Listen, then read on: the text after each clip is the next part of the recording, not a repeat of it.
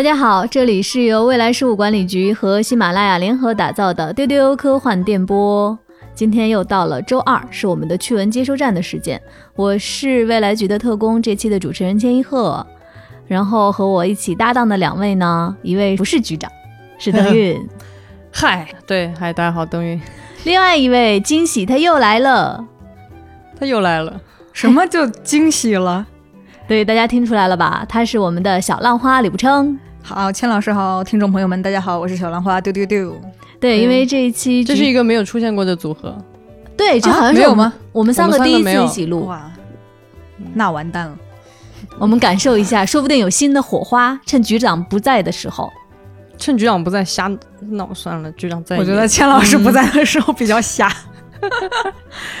好，我们三个试试啊，我们三个会在一起是什么样的风格和效果？那首先第一个环节呢，还是我们的近期的分享，谁先来呢？邓允还是小浪花？邓允。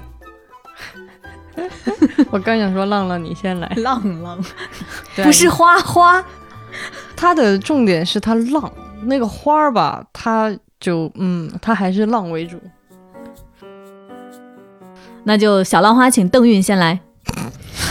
好吧。因为最近没有看什么那个啊科幻的东西，但是我看了一个最近呀，就朋友圈都被刷屏了，各种微博，一个奈飞的新剧叫《女王的棋局》。哎，这个是全网好像都在刷屏，对，全网都在刷屏，然后我就很好奇，因为是迷你剧嘛，总共就七集，所以就打开看了一下。哎，我我我其实看完觉得就还好吧。就是没有那那么让我觉得哇，怎么就神作了或者诸如此类，但它当然还是一部很好的剧了。它这个讲的是个什么故事呢？很简单，它是改编自这个沃尔特·特维斯一九八三年写的一个同名小说啊。它这个女王的棋局其实也有一点，一开始有点让我产生误会，我还以为是跟跟什么女王有关系，但是它这个英文的原意是呃国际象棋当中的一个招数吧，叫后羿弃兵，其实是这个意思。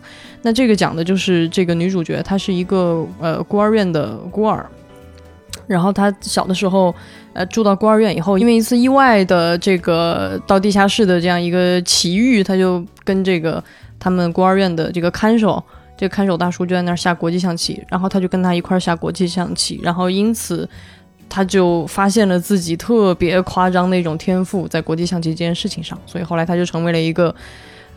就很厉害的一个国际的棋手，在当时的那个年代就打败了全世界最好的前苏联的这个棋手，反正大概是一个这样的很个人化的一个故事。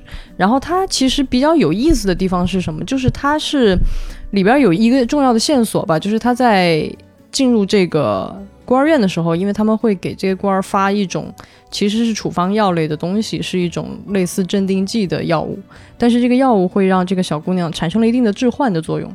所以他在晚上一个人孤零零的躺在床上的时候，他就会看到这个天花板上出现了一个巨大的棋盘，他相当于在脑子里就可以在下棋。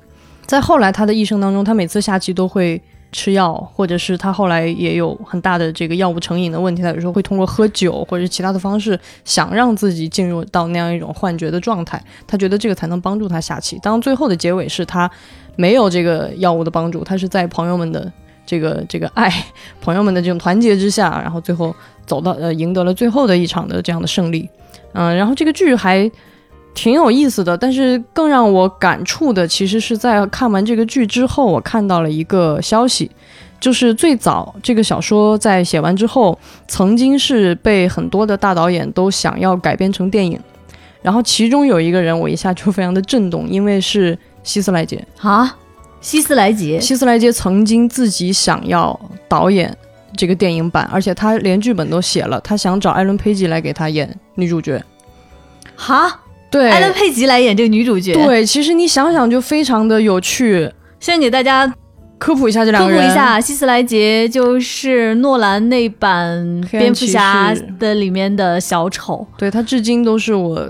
他是邓韵心中最觉得最神作的小丑，对我我真的很喜欢他。艾伦佩吉是《盗梦空间》和《水果硬糖》的女主女主角，对。所以我当时看到为什么我觉得很很很震动呢？一个是因为他在原定零八年年底就开拍了，剧本都写好了，也跟艾伦佩吉都聊好了。十几年前了，十几年前，但是他二零零八年初就去世了，就很意外的去世了，而且更让我感觉到。我现在就特别希望在另一个平行宇宙这个电影，我特别想看到，为什么？因为就像刚刚我说的，这个小说的女主角她自己是有这个药物成瘾的问题的，她其实也是在跟自己的这种成瘾的问题在搏斗。那其实希斯莱杰自己也有这个问题，他其实一度是非常依赖各种药物的。所以我就在想，如果他看到这个小说的那种。那种感情，那种对这个主人公的那种体会，那种挣扎，肯定都更深。所以我想象他如果来做这个电影的话，一定比现在这个，其实这个剧版我觉得有一点平，就稍微有点平。我觉得如果是希斯莱杰来做的话，肯定对这个主人公的那种内心的那个挖掘会更透彻和深刻。我看到很多关于这个新剧的报道，然后我还没有看这个剧，但我今天是第一次听到说关于他幕后有希斯莱杰这样的一个消息。嗯嗯，但是邓玉，如果是你刚才说这个剧没有你想象中的那么神作，对，如果给他打分的话，你客观的话给他打几分？我觉得就七分吧，就是他不差的，他真的不差，嗯，可能只是，但是标不到什么九点多，标不到，他他其实没有什么做的让你觉得特别震撼或者是特别惊异的点，他其实就挺稳的。然后它那个视觉的奇观也挺有意思的，就是这个天花板上的这个巨大的棋子和棋局。然后它在一些问题的处理上，其实是反正还比较节制吧，就是在人的处理上。但是我在看的时候，我其实有一点点让我不太舒服的是，我觉得它有点太像个爽文了。啊，很多说它是一个爽剧，我看到很多评论，一直在赢，就是从小第一次下棋就展现了非凡的天赋，然后快速的就让这个教他下棋的先生败在他手下，然后。一路都在赢，他在整个剧里面只失败过一次，在中段，就是其他就是就蹭蹭蹭就往上涨啊，你就觉得这功力就跟就跟那个张无忌练那个 九阳神功一样那种感觉，就唰唰唰，所有人都被他打败了。对，这个是我我会觉得有一点点对，所以我为什么会反而期待希斯莱杰，因为我会觉得他会把这个人物的那种痛苦、那种纠葛，他的这种在成瘾和他对棋的这种成瘾之间的那种拉扯。他生命的这种生命力的要去往哪里的这种感受，我觉得可能能挖得更深一点。嗯，我觉得邓韵讲的这些，其实我觉得还挺难得的一点啊，就是你没有被网上的那些评价所绑架，还是能挺客观的来表达你自己内心的这个真实的一些观感。对。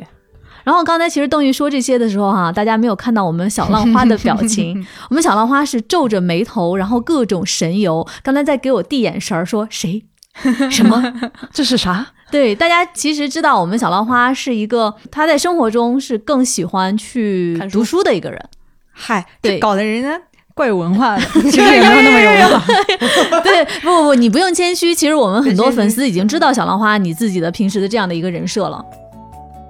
然后小浪花，你跟我们分享一下你在之前的这段时间看了什么？嗨，你看，我看了个动画片儿。看了一个二零一八年的片子，是细田守的《未来的未来》，因为最近在院线上映了啊，《未来的未来》对日本导演细田守的片子，对对对，一个动画片儿，感觉怎么样？挺虚无的，什么？小浪花，你发现没有？他现在就是评价一些作品啊，就很多金句。你记得上一期吗？他说《月球城市》是可以，但没有必要，可以，但没有必要。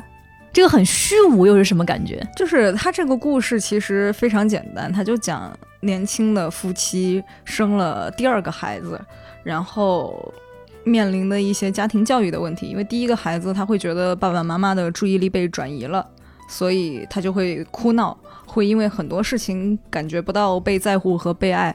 他这个设定里边，就是每一次哥哥。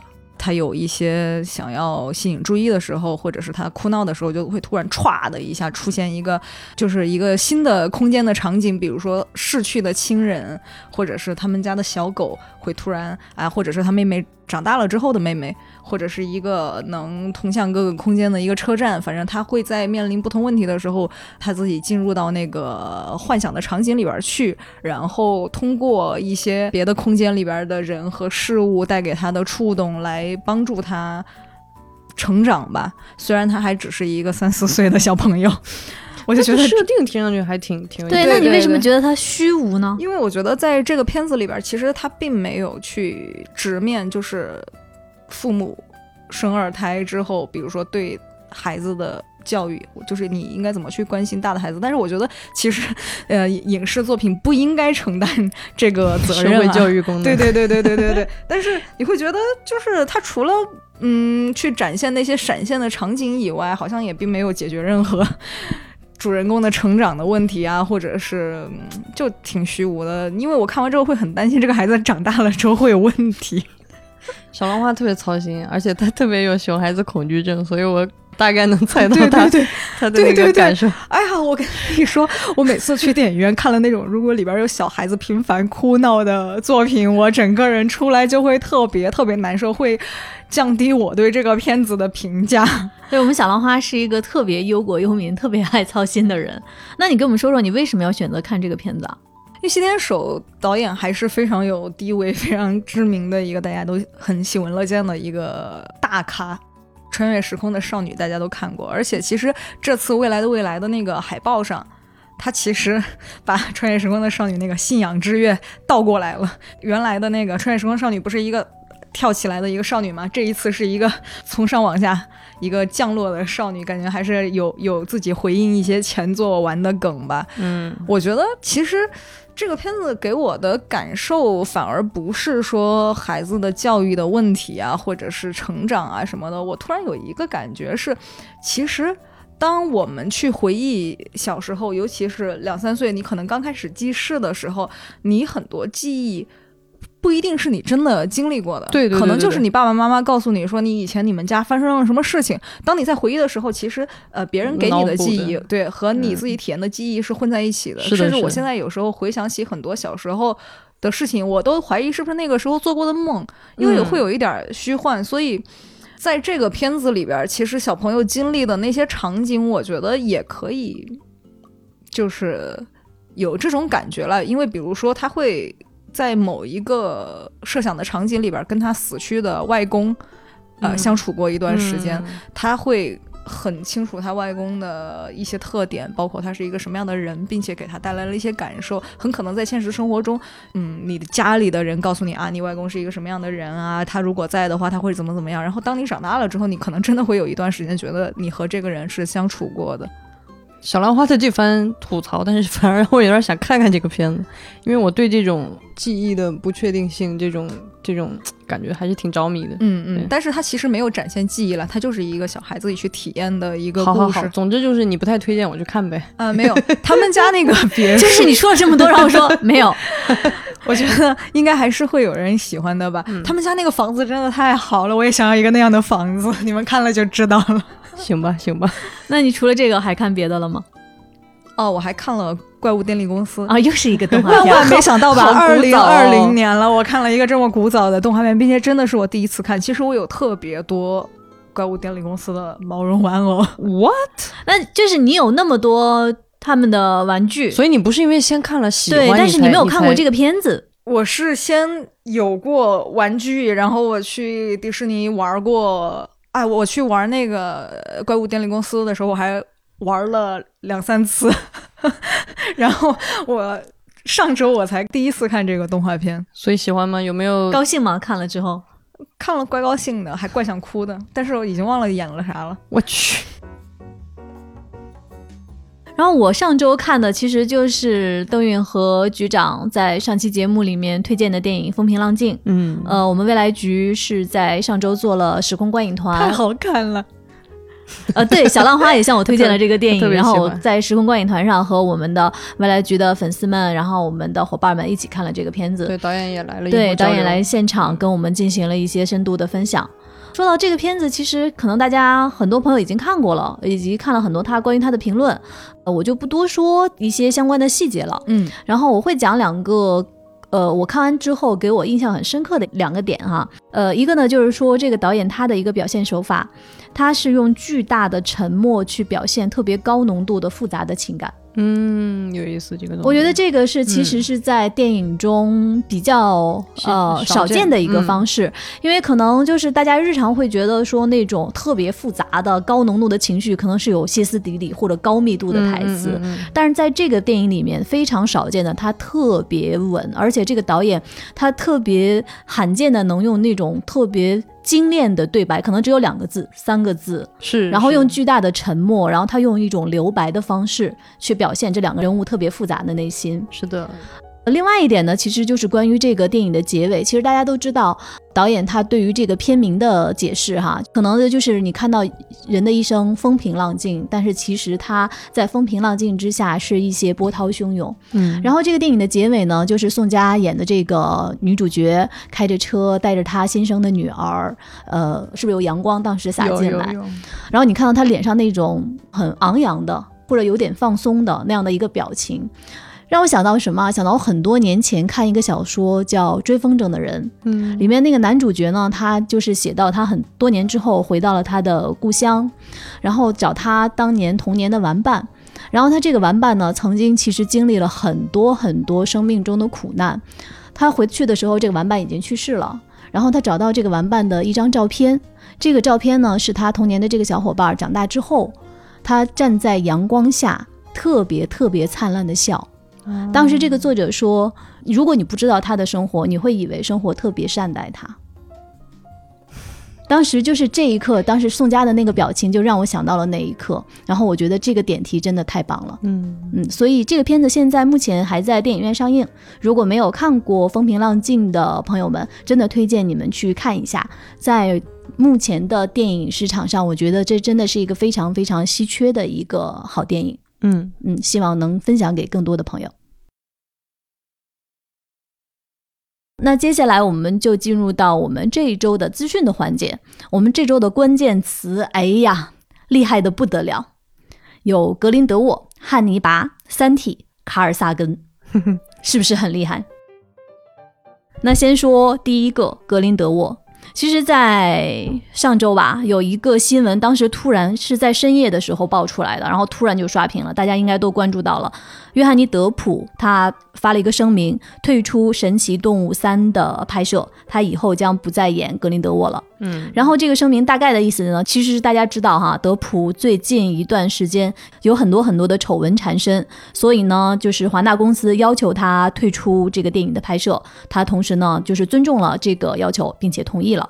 那接下来呢，这个片子的上映就当然是要推迟了。那这个片子呢，它的上映日期就要从二零二一年十一月十二号，这是它原定的档期，然后推迟到二零二二年七月十五号上映。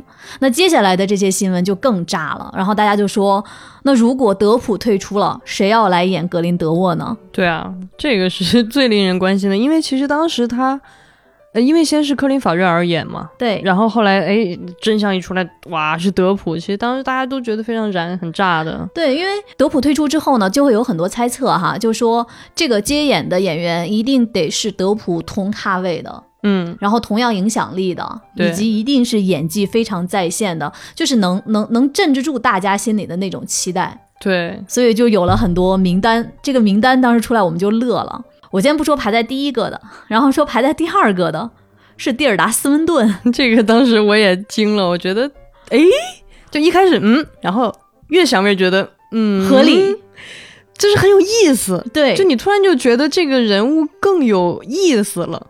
因为我们在上在之前有一期就是讲那些乘风破浪的大魔王的时候，我们跟大家聊过蒂尔达·斯温顿。对对对，就你会觉得说，就是蒂尔达·斯温顿，感觉他演什么都是合理的，都是可以接受的，所以他原来演格林德沃，我反倒非常期待。对，然后又有人说，就是可能是科林·法瑞尔，就又变回去。对，然后有说是可能是卷福，嗯 然后还有说是可能是抖森。嗯，我其实当时是在想，我是觉得说演过那些漫威的角色的演员会来再演神奇动物吗？当时会觉得有一点点恍惚，嗯觉得不太可能。直到说最近一个新的名字蹦出来了，就是刚才我们名单上排在第一个的，现在有消息说可能接下来就确认是他来接演。那这个人就是演过汉尼拔的麦斯·米克尔森，就大家叫他麦叔。麦叔，关于麦叔的这个新闻出来之后，真的有好多好多的梗。对，当时大家就说嘛，哎呀，德普德德普不演不演德林那个格林德沃了，哦，是麦叔啊，好的，那没事了，就是可以的，也是可以的，对可以的。就突然就觉得 OK，好的，可以可以，然后我其实当时本来想哈，跟德普同咖位，而且有这样的一个影响力的人，我想了想，那不能是汤姆克鲁斯，咦，难道是皮特吗？呃我觉得皮特还可以吧，，no，但是没有他，但是他没有那种很黑暗的气质。不哦，你不，不不，所以说当说是卖书的话，我觉得合理合理，可以是他。对，因为他演的那个汉尼拔实在是太深入人心了，然后以至于大家围绕汉尼拔就开始衍生出了很多的梗，然后半半就发了一条说这个才是真实死图。对，然后我 看到还有网友 P 了一个图片，就是说，如果是麦叔来演的话，就是神奇动物在锅里。虽然不知道是什么，但是挺好笑的。就是小浪花，你刚才沉默了那么久，突然笑了是吗？那你知道为什么是神奇动物在锅里吗？汉尼拔，他还接上了，太接上了，可以可以可以，不错。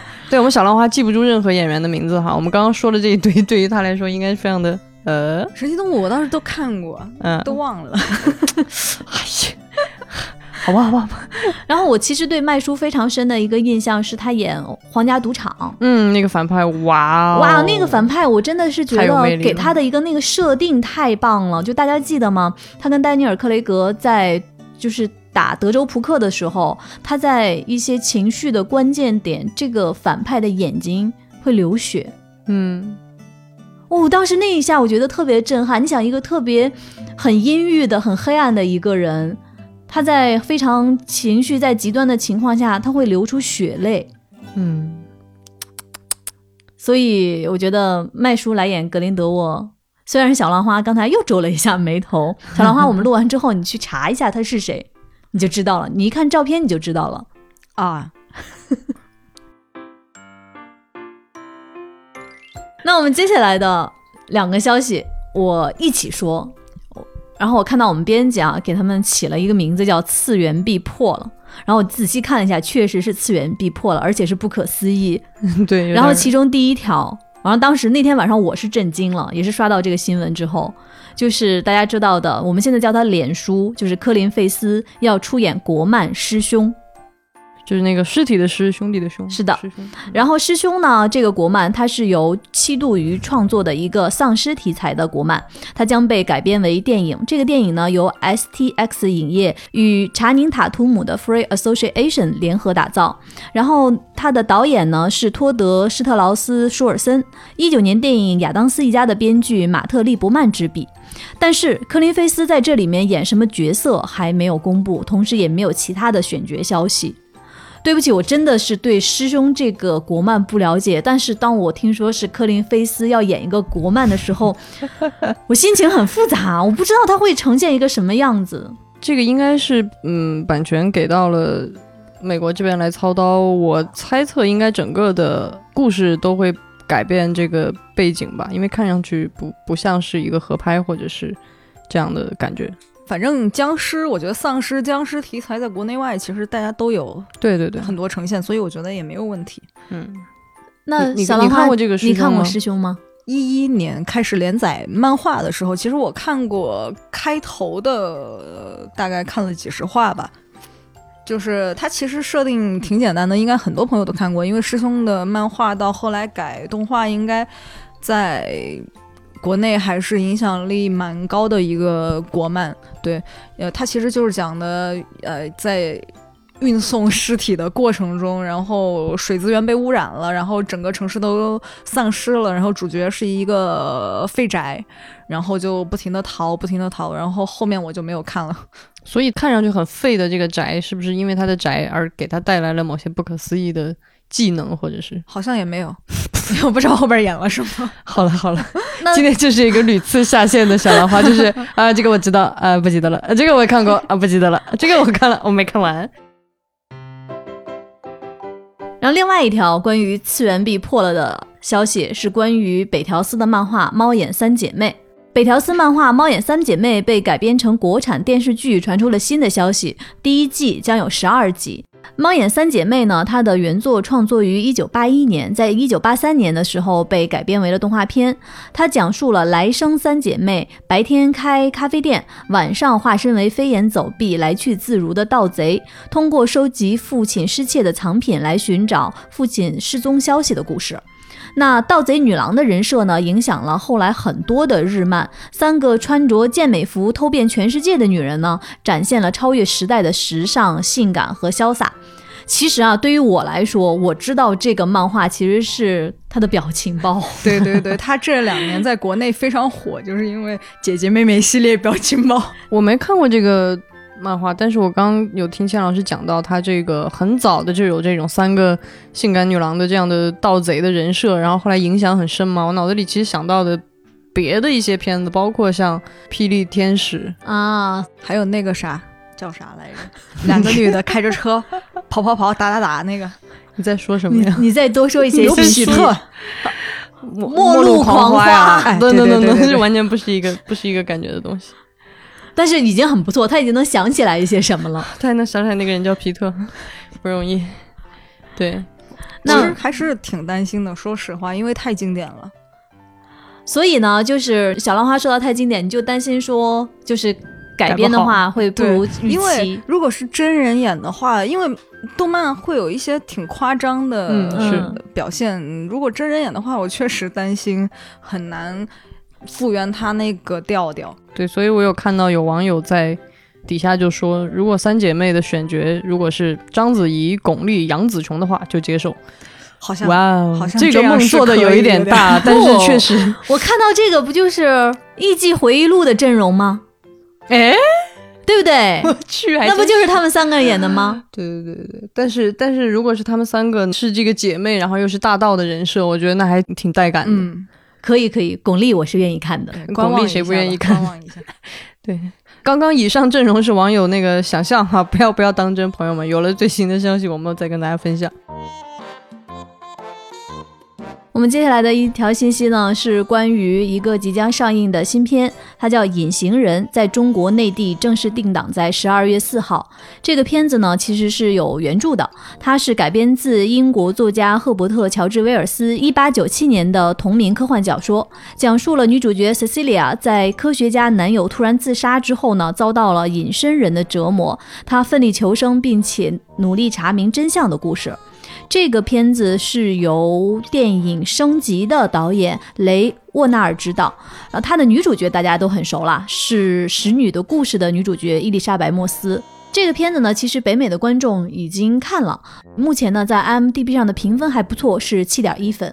对，隐形人真的是很经典的一个科幻了，就是你想想威尔斯写的科幻，但是我我对他最深的印象还是那个，就是我小时候看过一个版本，我不记得哦、之前是有一个改对对对，有一个版本，然后他应该是也把故事背景改到更现代，就是应该是当时的那个年代了。就那个片子真的在我小时候还是给我留下了一些心理阴影的，为什么恐怖因为吗？它不是那种恐怖或者血腥，或者是那种，它就是很很 creepy 的那种。因为你想，这个人他是首先他是完全是隐形的，嗯，然后他我就记得印象特深，他要出门的时候，他就会给自己就是，因为他也不是想一直隐形，他比如说，哎，他就给自己穿上衣服，然后戴上头套，然后戴上手套，这样他不就能被看见了吗？就有形了嘛。嗯，然后我就记得他就开着那个车，然后戴着墨镜，因为他嗯都看不见。然后他，我就记得一个镜头，就是他到路边儿，哎，等红灯，然后边上那个隔壁那个车上就有两个小孩儿扒着窗户那样的，然后他就把那个眼镜、墨镜这样往上一抬，然后嘣就吓那两个小孩儿，因为眼睛是空的，嗯然后那两个小孩啊，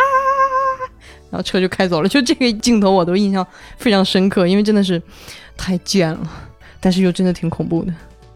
我是看了这个片子的预告片，我觉得他这种恐怖就是我完全，当然了，基本上所有的恐怖我都完全接受不了。但是这个恐怖就是那种特别未知的那种瘆得慌。对，你要身边有个隐形人，这哎呀太难受了，对不对？所以十二月四号，会有那种很残暴的画面吗？如果有，我就看不了。但是你说到身边那种未知的恐怖，我突然想起来，很多年前网上有一个流传比较广的小片儿，叫那个《勺子杀人狂》，那个很对吧贱，那个也是一直在旁边折磨你的一个东西。就是有一个人，你不管走到哪儿，他就一直拿一个勺子在后边拍你。老千你看过吗？他其实是一个故意调侃，他其实是表面上用了恐怖的这种视听语言，但是其实它完全就是在反类型，它拍的很像一个预告片或者是一个概念片，它就告诉你就有那种深沉的，通常恐怖片会配音的一个旁白，告诉你哇什么谁谁谁勺子杀人犯，然后所有的镜头都很恐怖那种啊，然后黑暗，然后暴雨什么闪电，就所有恐怖片的经典元素都出现了，但是那个人。你觉得这个人好恐怖啊，然后到了到了你身边，他就拿拿勺子打你，biang biang biang，然后永远就在后边拿个勺子追你，biang biang biang，就很戏谑，很无厘头，很贱。哦，你你自己去看看，你就 get 到这个。因为我对于就是所有恐怖啊、吓人啊、瘆得慌这些，真的是接受不太太不行了。那那你能看这个，因为他在嗯解构这个东西。嗯，你可以看看这个勺子杀人狂。行。然后说到这个，其实下面我要说的这个片子，其实我也你又不行了我又不行了。就是那个特别特别著名的恐怖片《孤儿院》，它要出前传了。大家应该知道孤儿院吧？那个院是那种怨念的怨对，怨。怨念的怨。对嗯，它的海报特别特别著名，就是一个小姑娘扎两个辫子，然后直视着。对，就直视着镜头。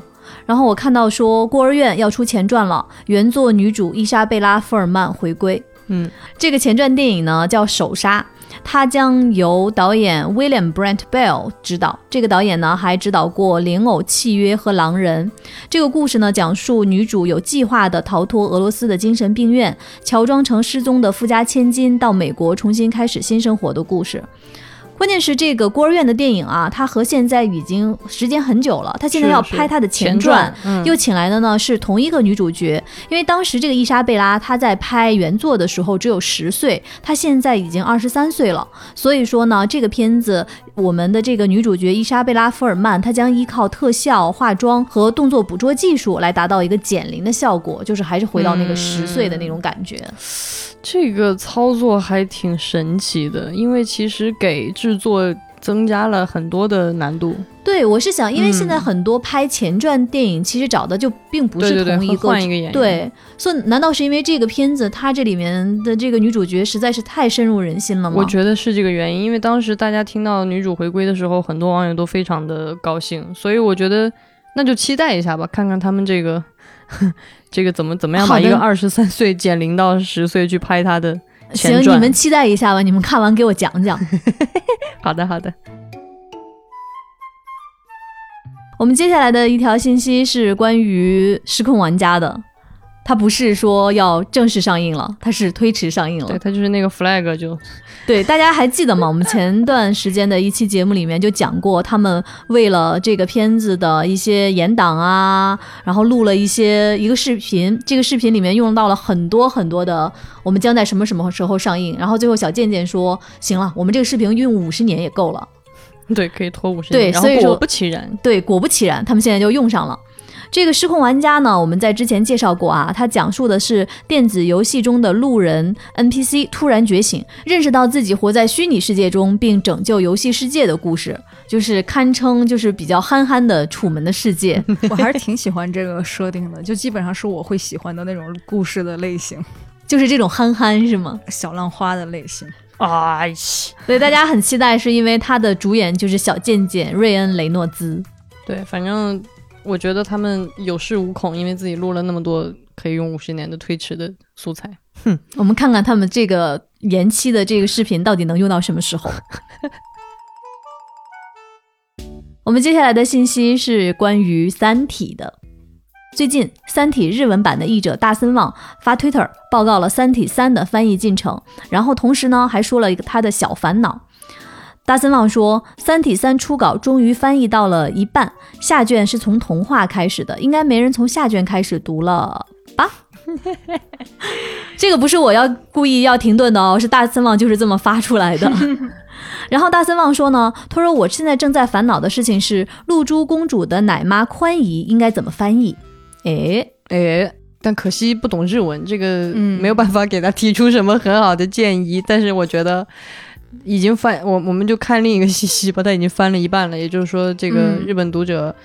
快了，快了，你们就快看到第三部了，而且还要分成上下上下。卷。嗯，如果下卷从童话开始也挺妙的哈。对对对那其实如果懂日文的朋友们，你们听到这条信息了，可以去帮忙大森网怎么翻译，然后让日本的朋友们真的早一点看上《三体三》。上一周呢，有一个大神过生日，这个人就是我们的老朋友。为什么说老朋友？因为他真的是老出现，老出现，老是他，经常出，现。关键是我们并没有主动，比如说神秘博士，我们是有一些普通粉丝老在 Q 到。对这个真的这个人就是创作了《好兆头》《乌有香》《星辰》《北欧众神》《睡魔》等等的尼尔盖曼。嗯，还有美国众神，就是这个人啊，他不光写小说，他还写诗、写随笔，有非虚构的作品。然后他还甚至还写福尔摩斯的同人文、绿字的研究。另外呢，他还担任影视的制片人，甚至他还写过《神秘博士》《鬼妈妈》的剧本。嗯，这盖曼叔叔是个奇人，对就怎么老是你？你怎么总是出现？能能者多劳，那我们祝他生日快乐。祝他生日快乐！我觉得下就是每每下个星期的资讯里边还会有他。对，很有可能还有他。在十一月九号，是一位著名的天文学家的诞辰，这个人就是卡尔萨根。一九三四年十一月九号，卡尔萨根出生。他是一位真正的天文学家，但很多人认识他呢，是因为他的另外一个身份——科普作家。是的，卡尔萨根的科普工作开始于二十世纪六十年代，真正使他名满天下的是一九八零年播出的系列电视片《宇宙》。在片中，乘坐飞船的卡尔萨根带领着观众在宇宙中遨游，背对着大海，把地球、人类、自然的种种奥秘娓娓道来，使普通人第一次在电视上认识到了科学的普遍性与美。卡尔萨根真的是科幻迷应该都非常熟悉的一位科普作家，因为他其实也写科幻小说。大家我们在以前的节目里反复提过一个片子，就是《Contact》超时空接触，是的，推荐大家都去看的那个片子。其实它的原著就是卡尔萨根。卡尔萨根是一个特别特别浪漫的科学家，我特别喜欢他。他有一个特别著名的著作叫《暗淡蓝点》，可能很多人都听说过。他这个暗淡蓝点指的是什么呢？这个暗淡蓝点指的就是，呃，九零年二月份的时候，人类的那个太空探测器旅行者一号拍摄到的一张照片，就是它已经飞出地球已经有四十亿英里，然后这个探测器在四十亿英里之外回望地球拍了一张照片，这张照片上地球只是非常非常非常小的一个小蓝点，所以在卡尔萨根看到这张照片以后，也非常的受到触动，所以他写了这样一篇《暗淡蓝点》。然后他开始的一段话就非常的著名，然后我觉得在今天也可以跟大家再重新读一下这段话。他是这么说的：“他说，看看那个光点，它就在这里，那是我们的家园，我们的一切。你所爱的每一个人，你认识的每一个人，你听说过的每一个人。”曾经有过的每一个人都在它上面度过他们的一生。这种太棒了。对，就是很很诗意、很浪漫。这个很就是，我觉得这个就是为什么我们要去往太空的一种意义，就是当你真的走到如此深远的太空，当你真实的看到了我们的探测器拍回来的一张真的照片，你看到地球那么的渺小。我们都只是生活在那么那么小的一个小蓝点上，所以这样的一种遥远的感受，这种对比的感受，我觉得就是科幻或者说科学探索常常给人的那种心灵的震撼和触动。所以在今天呢，就祝他生日快乐，然后也跟大家分享一段这么浪漫的话。其实刚才邓韵念的《暗淡蓝点》的这一段话，我推荐大家看一个纪录片，也相信很多朋友都看过这个纪录片，它叫《宇宙时空之旅》。嗯宇宙时空之旅的第一季的第一集，它其实用到的就是卡尔萨根的这段话。我记得第一次看的时候实在是太震撼了，因为他当时就是把整个的地球那样的一个蓝点的样子给展现出来，然后话外音就缓缓的配起了卡尔萨根的这段话。就是卡尔萨根真的是我心目中的那种大科学家，嗯，他在他的作品里面，以及在他毕生的研究里，能让你感觉到宇宙之大，人类之小，世界之美。哎呀，老钱说的真好。美美与共。我们刚才说卡尔萨根是一个天文学家，那最近呢，就是有一个科学趣闻，就是跟天文有关。最近科学家发现了一颗质量与地球相近的流浪行星，正在穿越银河系。它是迄今为止人类发现的最小的流浪行星，因此在行星科学领域具有极大的意义。这颗流浪行星呢，它不绕任何恒星公转，只能流浪于太空之中。大家听到流浪行星已经想到什么了哈？流浪地球，我们心里都暗暗点头。对，就是它，流浪地球。由于没有恒星的光芒照亮它的运动轨迹，我们很难直接用望远镜直接观察到这颗流浪行星，而是需要依赖引力透镜效应。这份研究报告的作者说呢，这次的发现很有可能证实一个长久以来的猜测。流浪行星的质量大多数与地球相近，并且在银河系中非常普遍。在大约四十亿年前，太阳系可能就因为木星的引力而损失过一个行星，所以木星才那么胖，是吗？是被吸进去了，是吗？木星那么胖，这个表达我还真是第一次听说。我觉得这个让，尤其是我们这种中二的科幻迷，还是会有一点点浮想联翩，因为你会就想到。如果它不是自然的呢？如果是很多很多年前有一个真的文明把它的星球像《流浪地球》那样推到了深空中，它可能有没有这样的可能任务的？对，就是真的还，你突然就觉得有一点点感慨啊！就是如果那个上面有一个文明的话。曾经他们是什么样子？嗯，或者是其实那个星球上的文明，早在它来银河系很久很久之前就已经消亡了。是的。然后现在只有那个星球还在孤零零的流浪，对要完成自己的整个的运动轨迹。哎，反正我觉得这种设定，其实在科幻作品里面还是蛮常见的，但是永远都让人特别期待。我突然想起来，就是因为我们的小说公众号不存在科幻一直有一个问答栏目嘛。前几天我看到有一个读者的提问，他说，因为很多科幻作品会去想象说有很多。外星文明啊，不管它是高于地球文明的，或者是低于地球文明的，但是我们总是会去设想很多外星文明。但是有没有什么科幻作品是人类是这个宇宙里唯一的文明？我在想，就是现实其实就是这样，客观的现实其实就是这样，因为我们从来没有发现过别的外星文明。嗯，本质上现在我们就 在我们的在认知范围之内，对，地球就是一个唯一的一个。有智慧的文明其实蛮孤独的，嗯，啊，如果现在有在收听丢丢快电波的外星朋友啊，不要回答，你为什么？可以联系，可以联系。我们的电话，我的电话号码是幺七七。您可以联系未来事务管理局，或者你先在我们的页面下面留言吧。啊，对，我们的招聘邮箱是 h 二 at faa 二零零幺点 com，或者你也可以，你也可以先进我们的群。神经病啊！然后说到外星，哎，我们这儿就有外星人了啊！对，我们要隆重的给大家介绍四个外星朋友。嗯，他们分别叫什么名字呢？请，你底子好硬啊！是这样的，朋友们，你们有没有思考过，为什么在我们的很多影视作品啊、漫画呀，或者是这种各种符号里边，外星人永远都是那个样子呢？大脑袋。啊，有点绿绿的，嗯，然后长手长脚的，或者灰灰的，灰灰的，为什么呢？这是刻板印象吗？不是，朋友们，他们真的长这样，他们就是借此就是植入到很多的文化产品里，这样当我们遇见他的时候呢，你不会太害怕。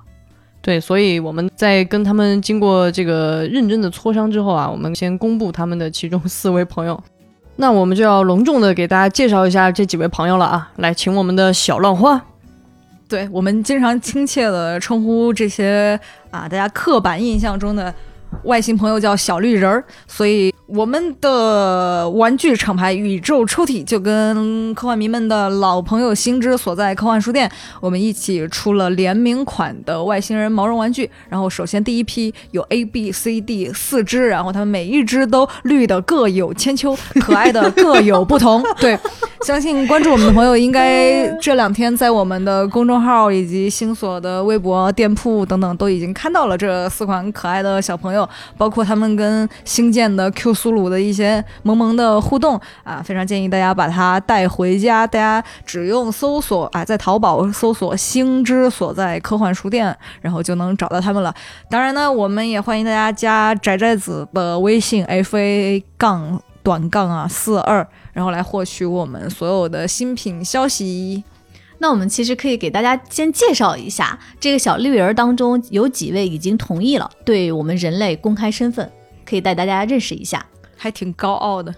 那不称先来，你可以介绍一下这里边你最喜欢的那一只，我最喜欢的，其实我挺喜欢 Alien 的，嗯就是 Alien。对对对，它其实呃非常萌，非常胖，看起来有种生胖气的感觉，而且它最绿在这一批里边。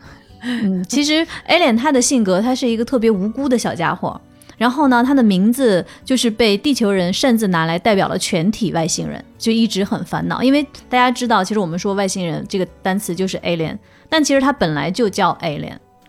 对，现在大家去反倒用它来命名所有的外星人，那他有可能是第一个被地球人发现的外星人。是的，总归是他每天都很烦恼，就是气鼓鼓生胖气。对，朋友们，你们现在就可以点开这个喜马的这个我们的文字栏，你可以看到他们几个的照片啊。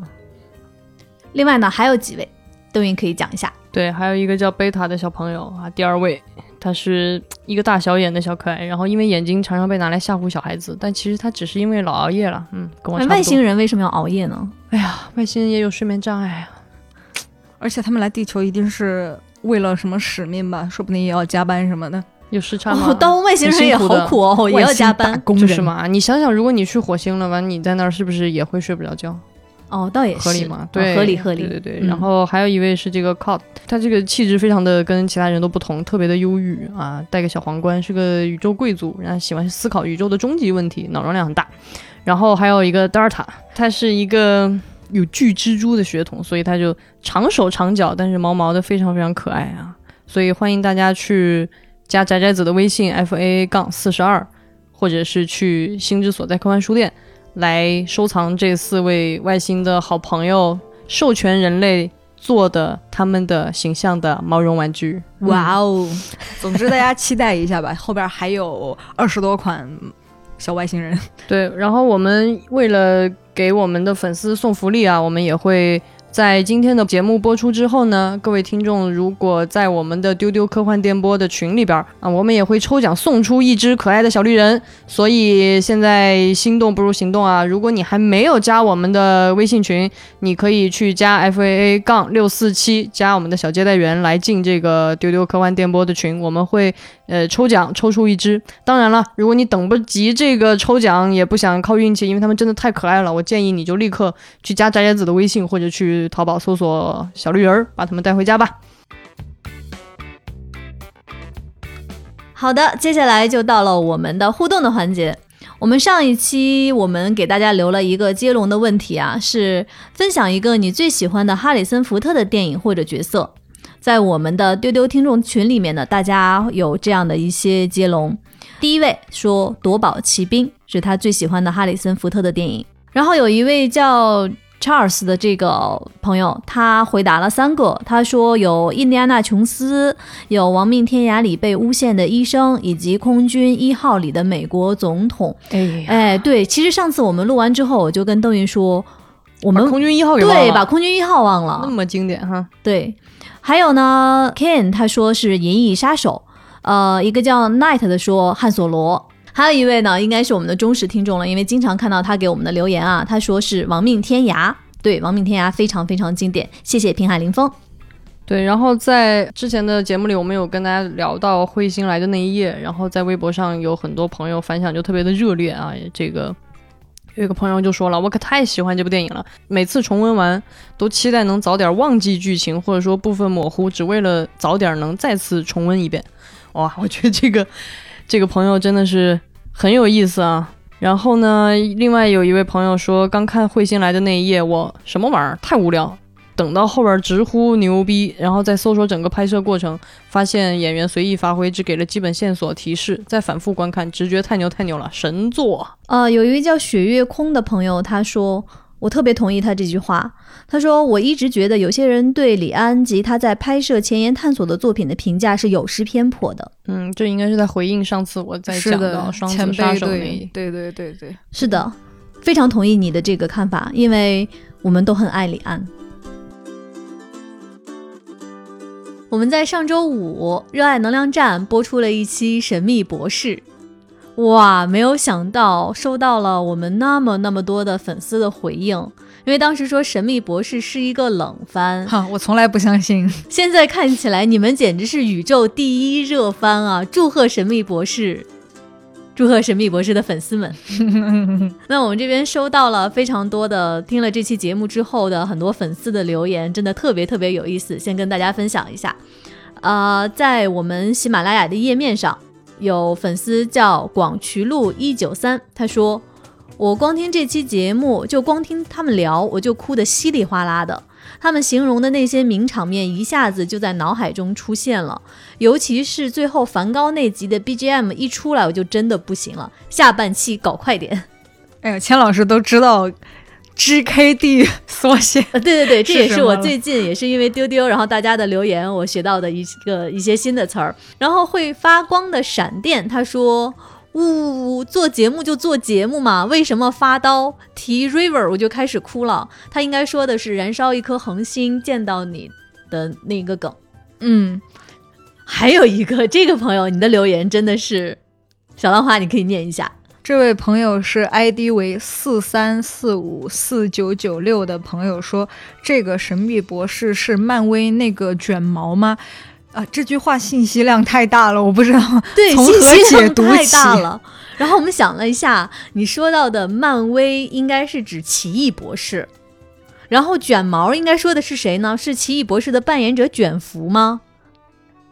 哎呀，信息量太大了，也是也是一个 IP 专家，你的 IP 都学杂了。挺可爱的。小宇宙上面有一位朋友叫深濑渊说。博士最让人爱的地方是好奇心与求知欲，真是多元化，尊重生命。其实我这种不算是粉丝的路人，嗯，看的也不多，我也很了解到，他确实就是博士对很多元的文化呀，包括一些对生命的尊重啊，就很迷人的一个点，是一个很正直的剧。嗯，然后在我们的微信公号下面也有很多很多优质的留言，真的是在录《神秘博士》之前，真的不知道原来这么多《神秘博士》的虎粉隐藏在我们的粉丝里面。其中有一个叫 Tardis Traveler 的，他说：“看看这个跟了我十几年的网名。”就大家现在其实听了上一期节目，已经知道 Tardis 是什么了。那真的是你终于有机会来亮出你的真身了，是吧？还有一个很有年代感的留言是叫浪淘沙的朋友说，今晚让我想起了在贴吧的日子，真的感觉是追了很久的。对，所以感觉就是大家所有在这个宇宙中热爱神秘博士的人，大家都默默的喜爱不说话，然后突然当我们这一期放出来的时候，你们终于找到了彼此的感觉。是的，是的，是的。这一期在我们不存在公号上发了一篇预告，叫做《宇宙尺度的悲鸣与童真》，就是介绍神秘博士这一期节目的。我们真的收到了非常非常多的留言。如果大家想要交流的，也可以去这篇推送的评论区找找有没有跟自己情投意合的虎粉。然后我看到还有网友说，嗯、然后我看到还有粉丝说，怎么就一集就结束了？没有了吗？戛然而止了，好像。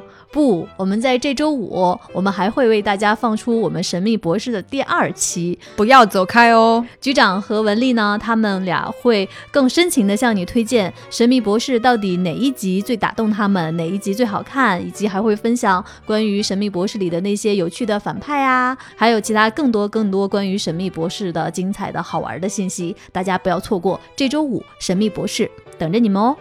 哦，汤浅证明这一期也是引发了大家非常热烈的讨论，能够看出来，我，天哪，大家真的好爱汤浅啊！对我们这期上线之后，我们才知道原来有这么多人爱汤浅。对对对对，这期节目不管在我们的微信、微博，还是在我们各个平台的节目的评论区，感觉都很热火朝天。大家是的，有一位朋友说，汤浅证明真的是把动画这门艺术形式的特殊优势发挥的淋漓尽致。其他很多动画监督的作品用电影、电视剧拍也没太大差别，但是汤浅就不一样了。特别好，特别好，特别好！真正的动画艺术家，此刻说别的动画监督未免有踩一捧一之嫌，都在三个特别好里了。然后有一位叫发条周的朋友哇，向你表白啊，他说期待汤浅把韩老师的医院动画化。我的妈呀，有品位，有品位，而且跟我们特别想到一起去，我们也特别希望有一天能看到汤浅来改变韩松啊。嗯，不只是医院吧，我觉得其实改变韩轨道松的很多。轨道三部曲也蛮是的，突然开始期待了，这是可以期待的吗？可以期待，可以期待。好的，好的。对，梦总是要有的，万一实现了呢？心若在，梦就在。对，然后有很多的朋友对汤浅证明跟森见登美彦的组合都表现出了特别的这个喜欢啊。有的朋友说啊，最好和森见登美彦一起聊，然后说汤浅加森见的组合最棒。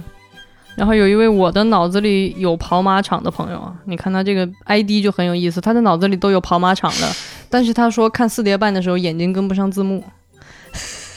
对，因为我们在那期有聊到过汤浅的那个极快的语速啊，然后所以你看字幕都得，哎呀，都就有种看不过来的感觉。也是因为汤浅这一期大家这么高涨的热情，才发现说，其实我们听众里面埋藏着很多很多大神的粉丝哈。就是接下来，如果你想听我们聊什么，或者想听我们来重点做一期什么样的专题，大家请一定在我们的评论区留言或者进群跟我们一起讨论。听到你们的声音，然后我们就会回应你们的呼声，说不定我们接下来就会聊你喜欢的这个人啦。另外呢，我们今天刚才说到，呃，关于我们的新的玩具产品小绿人儿，大家可以进我们的丢丢粉丝群，我们接下来会有一次抽奖哦，不要错过。那今天呢，我们的节目就到尾声了。然后我分享一个上周我看到的一个评论，呃，在因为我们的趣闻接收站是每周二上线，我看到那天我们上线之后，有一个粉丝说相约星期二啊，当时觉得好感动。原来每周二和大家一起在电波中一起分享内容，成了大家的一个习惯了。而且相约星期二本来也是一个非常非常优秀的作品，所以谢谢你对我们的期待和守候。那我们今天节目要给大家留下一个互动的话题，这个话题就是你在你心中，你觉得谁来演格林德沃最合适呢？欢迎给我们留言哦，很期待大家的回答，希望能有意想不到的分享。接下来我们就下周二见喽，拜拜。嗯，拜拜，拜拜。拜拜，嘟嘟嘟嘟嘟。